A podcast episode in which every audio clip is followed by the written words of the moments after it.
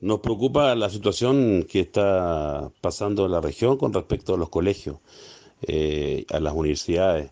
Nos preocupa que hoy día los padres no están pudiendo pagar las colegiaturas. Nos preocupa que los colegios eh, particulares, subvencionados, no hayan tenido eh, ninguna medida o no haya ninguna medida del gobierno para apoyarlo, para que mantenga la continuidad independiente hoy día del pago de las colegiaturas de personas que están sin trabajo.